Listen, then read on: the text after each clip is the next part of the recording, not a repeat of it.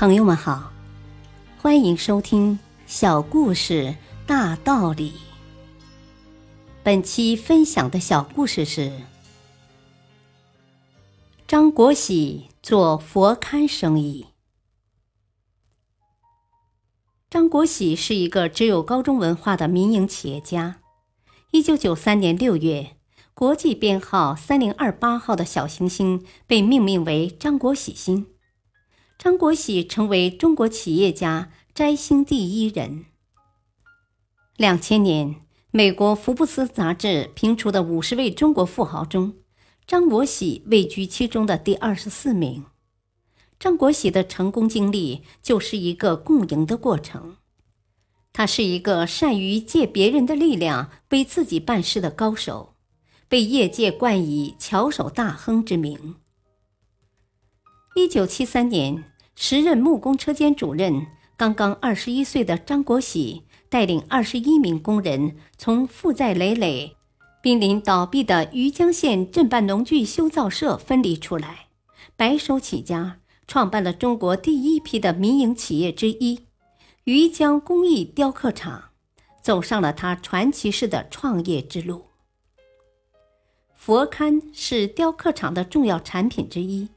他看准了佛龛在日本市场的潜力，就召集公司员工进行分析，达成共识，使产品在日本市场一炮走红，成为日本佛龛市场的老大哥。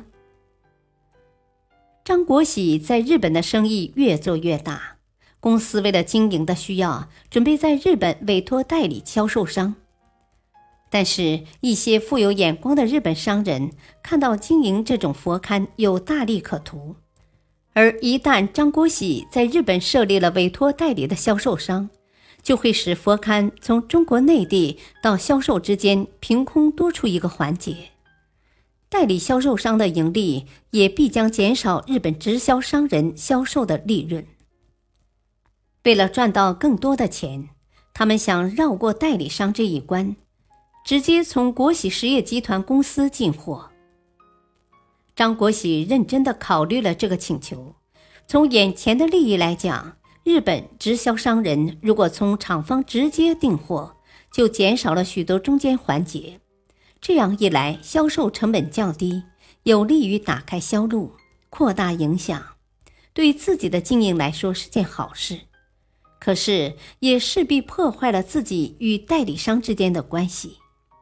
而且，张国喜不能不担心的是，由于佛教在中国台湾和韩国的特殊地位，佛龛在这两个地区也具有相当大的生产能力。